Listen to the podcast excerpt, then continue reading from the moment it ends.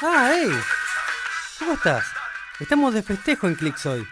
Pasá, pasá. Para que me acomode el barbijo y con el bonete, el barbijo de un lío de. Un lío de. Estirada, un lío de elástico tengo. Pasá. De paso, toma un poco de aire. Un poco de aire libre. Tenemos que soplar, a ver, 32, 20, 25, eso da 7. 3, 2, da 7. 77 velas. 25 años del Foro Argentino de Radios Comunitarias, red que nos permite saber qué se crea en el resto del país. 20 años de la Biblioteca Popular Cachilo, que trasciende los estantes de libros y los talleres con producciones como Bibliotecaria en Espera. Y 32 años de nuestra casa, nuestra radio, la Aire Libre Radio Comunitaria, que hace posible desde 1988 que nuestros artistas lleguen a todos. Apostando a la igualdad, marcamos la diferencia. ¿Tomaste aire? Genial. Vamos.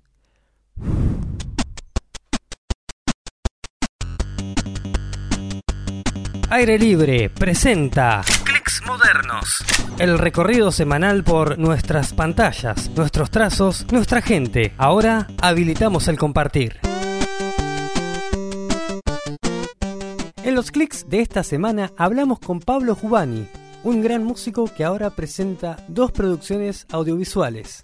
Sueños de Arquitecto, del cual hemos hablado en mayo de este año, y también hablaremos de la docuserie Cómo se hace el rock. Pablo Jubani, en Clics Modernos. Lo que pasó con, con Sueños de Arquitecto es que en realidad era un, como un EPK, digamos, una cosa que, era más bien de uso interno y que se hizo el año pasado para, para distribuir entre gente vinculada al, digamos, este, al, al, al, negocio, si se quiere, de la música, negocio, digo, este, como una palabra eufemística, ¿no? Porque a esta altura este, la, parte del negocio en, la música está bastante devaluado, ¿no? Pero bueno, en fin, era una cuestión más que nada para, eh, como una especie de casetilla extendida para prensa y, y, productores y ese tipo de cosas.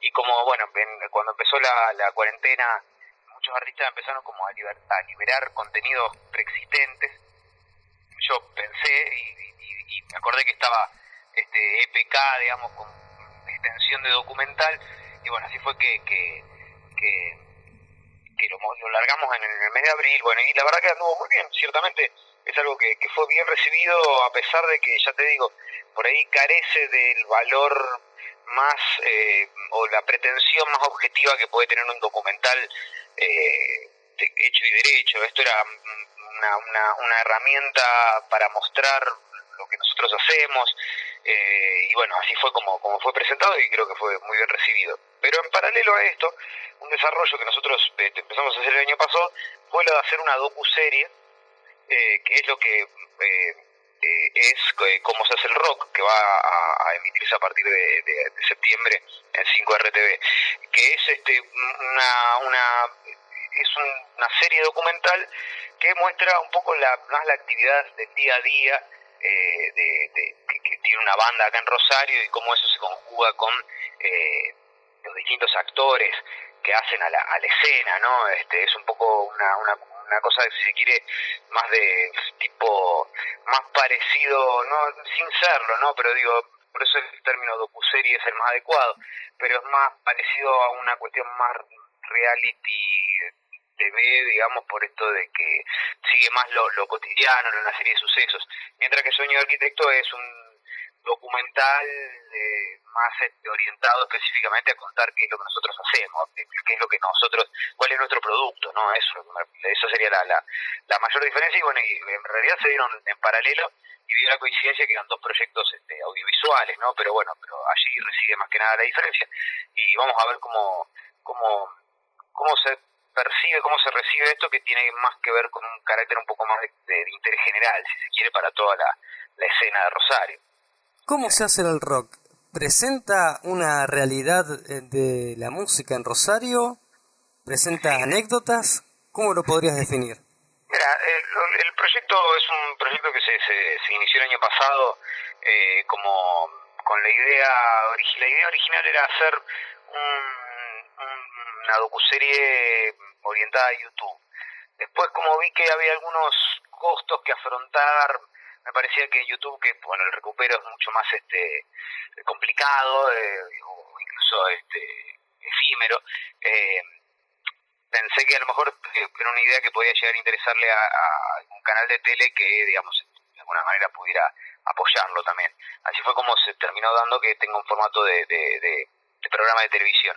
Pero lo que lo que terminó pasando es que eh, se va a hacer una primera temporada, eh, se va a, emitir una primera temporada en la cual hay un recorte de tiempo en, a partir de, entre, junio del año pasado y, y, principios de este año, hasta, hasta que empieza la cuestión de, de, la pandemia y la cuarentena, eh, y allí se va mostrando un poco la, la, actividad que, que, que, vamos teniendo con mi banda y cómo eso dialoga con todos los este, distintos actores, como te decía, que hacen a, a la escena, no solo los colegas, sino también eh, bueno, productores, técnicos, periodistas, de hecho, este, hay muchas este, entrevistas que radiales este, que, fuimos haciendo, este, y bueno, y de alguna manera de ahí se genera un arco narrativo que eh, tiene también, no solo es una cuestión meramente documental, sino que también hay como una especie de arco narrativo que cuenta un poco la, la, lo que es este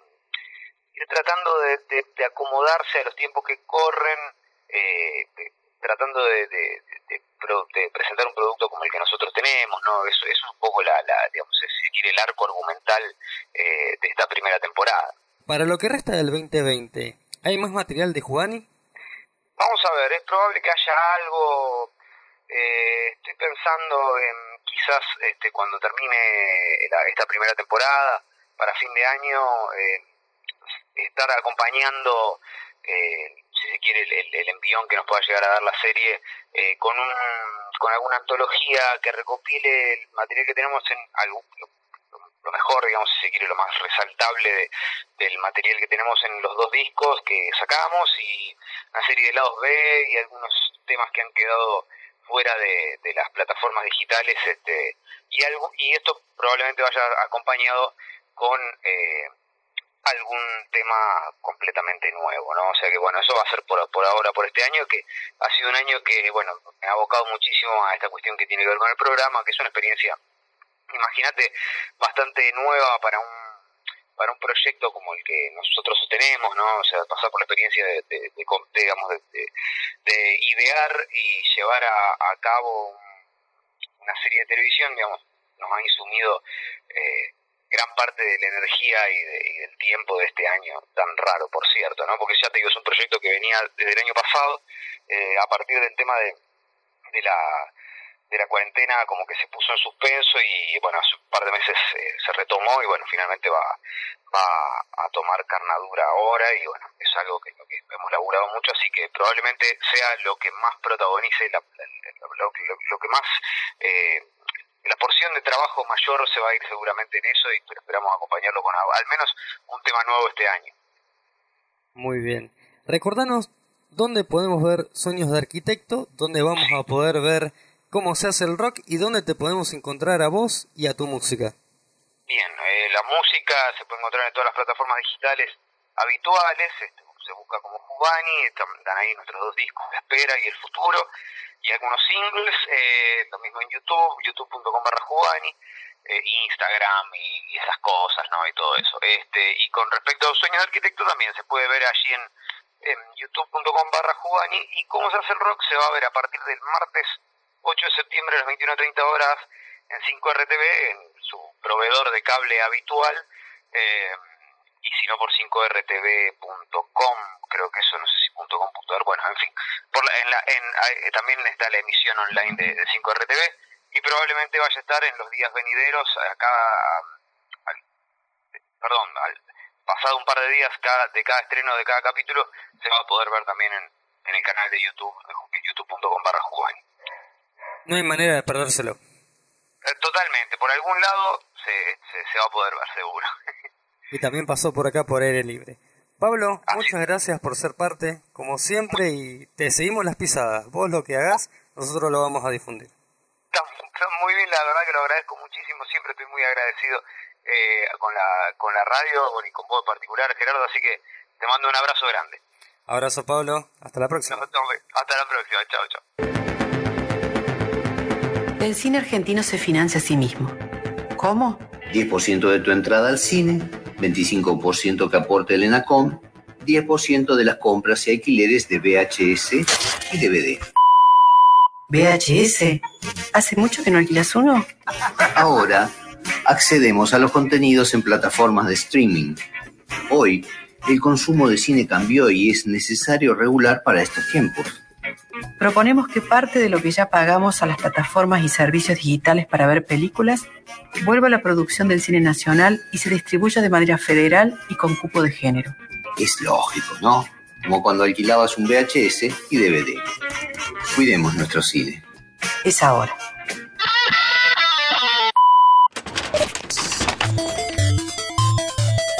Estás haciendo algo nuevo. Adelante. Clics modernos. La pantalla peligrosa del sur. El cine latinoamericano sobre monstruos, invasiones aliens y demás experiencias extrañas ya tiene su manual. 80 realizadores de toda América Latina y el Caribe le han dado forma al manual de cine de género, cómo hacer cine de guerrilla en América Latina. Puede conseguirse de manera gratuita en las redes de cine de género latinoamericano. Ojeando la historia. Para nostálgicos y curiosos del formato revista, el Archivo Histórico de Revistas Argentinas presenta su catálogo en PDF. Tiene escaneos de colecciones completas de publicaciones sobre cine, ciencia ficción e historietas. Están El Amante y Fierro, por nombrarte algunos. Salva la vaca. El estudio Grid Maniacs presentó el juego 100 vacas en la tienda de Steam.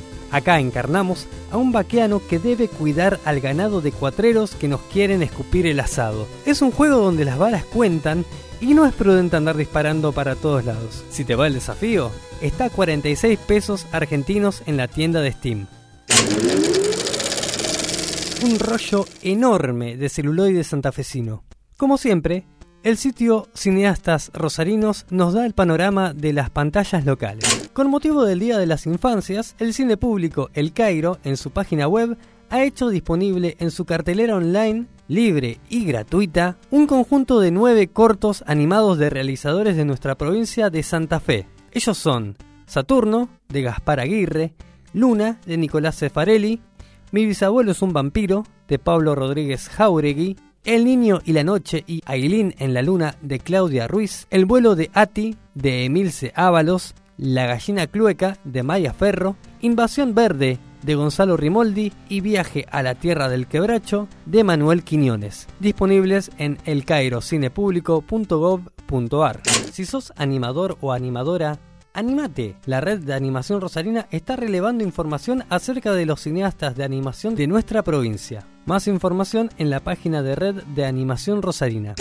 Recomendamos El coraje de las manos, el corto documental de Amadeo Acero. Trata sobre las históricas movilizaciones obreras de la ciudad de Villa Constitución. Este corto se puede ver desde elcorajedelasmanos.com. Y aprovechamos los festejos de cumpleaños de la Cachilo para que vean la obra de Mario Piazza, Cachilo, disponible en Vimeo. moderno.